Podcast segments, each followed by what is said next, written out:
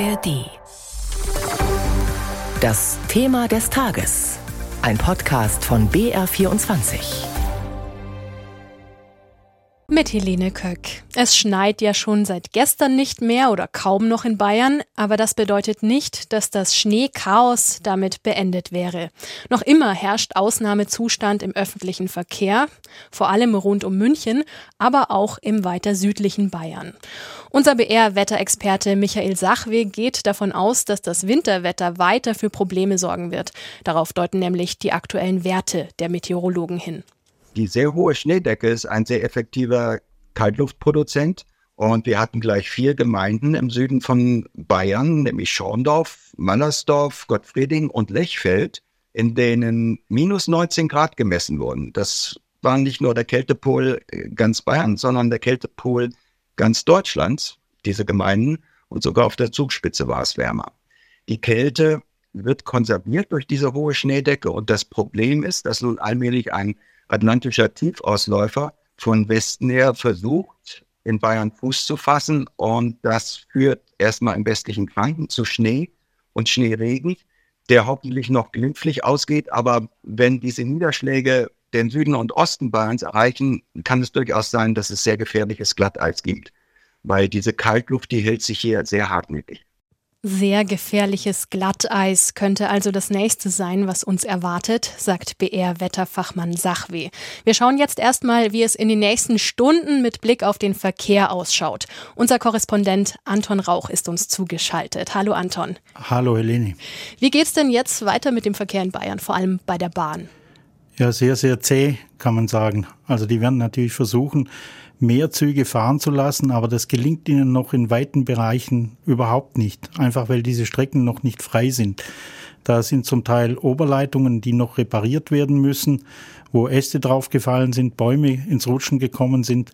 Dann gibt's Probleme an Fahrzeugen, die irgendwo stehen, die auch schon Kälteschäden haben. Es gibt Probleme am, äh, am Schienenmaterial.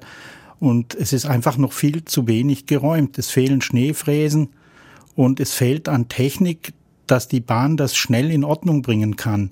Also es heißt auch, es gibt keine Prognose, wenn der Verkehr wirklich wieder normalisiert ist. Viele hoffen auf Mittwoch. Die Fernverkehrsstrecken werden sicherlich besser laufen. Da ging ja heute schon einiges Richtung Ingolstadt und Nürnberg in den Norden. Aber gerade nach Südbayern sieht's noch wirklich schlecht aus und auf einzelnen Strecken auch in der Oberpfalz, im Allgäu, da wird noch sehr lange kein richtig guter Bahnverkehr sein. Und die Trambahnen in München beispielsweise, die fahren auch nicht. Man versucht Ersatzverkehre, aber das gelingt lang nicht überall. Also man muss sich, wenn man öffentliche Verkehrsmittel benutzt, darauf einstellen, dass man wirklich genau schauen muss, was fährt und möglicherweise viel früher los muss und äh, einen sehr ungemütlichen Tag hat, was das anlangt. Also längst noch nicht klar, wann es besser wird. Worauf müssen sich denn Eltern und Schüler in Bayern morgen einstellen?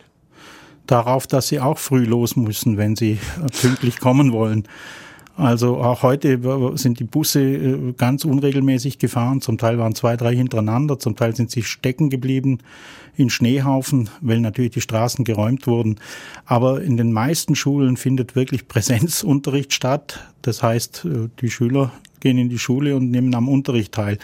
In Garsam Inn gibt es Distanzunterricht. Auch in Augsburg sind mehrere Schulen noch geschlossen, auch morgen noch wegen der Schneelast, städtische Schulen wo man da nicht garantieren will.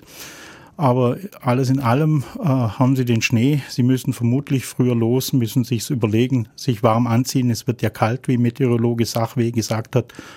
Und dann wird es schon gehen. Also es sind weitere kalte Tage.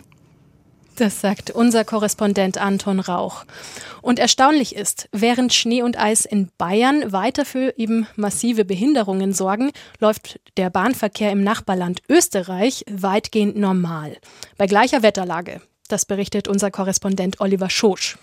Auch in Österreich hat es kräftig geschneit, doch hier gibt es kein Bahnchaos wie in Bayern. Nur einige Regionalstrecken waren zwischenzeitlich gesperrt. Die größten Probleme hatte die österreichische Bahn bei der Fahrt durch das sogenannte Deutsche Eck. Züge, die von Salzburg nach Innsbruck fahren, müssen, wenn sie den direkten Weg nehmen, durch einen kleinen Zipfel Bayern durch, über Traunstein und Rosenheim. Diese Züge mussten nun zum Teil komplett durch Österreich fahren, also einen Umweg ein Stück weiter südlich nehmen. Das Deutsche Eck sorgt nicht nur im Winter für Probleme. Immer wieder wieder gibt es da Baustellen und Streckensperrungen, sagt der Chef der österreichischen Bahn Andreas Matte. Wir fahren über dieses sogenannte Deutsche Eck im Jahr rund 13.000 Züge und die Züge, die über dieses Netz fahren, haben sehr häufig mittlerweile Verzögerungen, die sich am Ende im ganzen Netz auswirken. Auch in Österreich kommt es immer wieder zu wetterbedingten Zugausfällen, weil viele Zugstrecken durch Alpenlandschaften führen. Aber insgesamt hat das die österreichische Bahn verhältnismäßig gut im Griff. Und das erzählt ÖBB-Chef Andreas Matte auch gerne voller Stolz. Aber ich glaube, wenige wissen, dass wir die pünktlichste Bahn in der Europäischen Union sind dass die Österreicherinnen und Österreicher die meisten Bahnkilometer in der Europäischen Union zurücklegen dass wir die zufriedensten Kunden haben. Woran liegt's? Natürlich am Geld. Österreich liegt bei den Pro-Kopf-Ausgaben für den Schienenverkehr europaweit auf Platz 4, hinter Luxemburg, Norwegen und der Schweiz. Und mit einer ordentlichen Finanzierung geht dann auch einiges, um den Zugverkehr pünktlich zu halten. Das beginnt bei dem Einsatz von Verstärkerzügen an Starkreisetagen. Können wir bis zu 13.000 zusätzliche Plätze anbieten. Bis hin zur Unterstützung unserer Fahrgäste beim Ein- und Aussteigen, insbesondere wenn es um Gepäck geht. Es ist uns aber auch wichtig, dass wir die Unterwegsreinigung weiter verstärken. Ja, und last but not least, Rund 330 neue Züge sind im Anrollen. Zum Vergleich, Österreich investiert 319 Euro pro Bürger in den Schienenverkehr. Deutschland liegt mit 114 Euro pro Kopf auf den hinteren Plätzen in Europa. Und deshalb macht der Wintereinbruch der Bahn in Österreich auch deutlich weniger Probleme als in Deutschland. Die Deutsche Bahn gibt derzeit keine Interviews, das hat uns die Pressestelle auf Anfrage mitgeteilt. Aber ein Sprecher des Fahrgastverbands ProBahn, Andreas Barth, hat uns erklärt, worin seiner Ansicht nach der Unterschied zwischen Deutschland und Österreich liegt. Der ganz große Unterschied ist der, in Österreich hat das Thema Priorität, da ist man sich einig, die Eisenbahn, die muss funktionieren, das ist eine kritische Infrastruktur, das ist sie in Deutschland auch. Aber wir haben in Deutschland in den letzten Jahren immer ähm, ja, uns, uns dafür gefeiert, dass wir Geld aus der Infrastruktur abziehen, dass alles angeblich billiger wird. In Wirklichkeit ist ja die Infrastruktur dabei kaputt gegangen. Ähm, und man, man sieht einfach, das hat dann Auswirkungen. Die Tatsache, dass in Österreich deutlich mehr Geld in die Bahn investiert, dass der politische Fokus drauf ist, ein Priorität drauf ist. Das erkennt man im täglichen Betrieb, aber eben auch bei Ereignissen wie jetzt, wo die Österreicher in der Lage sind, äh, Notfallpläne zu haben, die umzusetzen, wo sie ausreichend Ausrüstung haben und einfach die Strecken freiräumen können.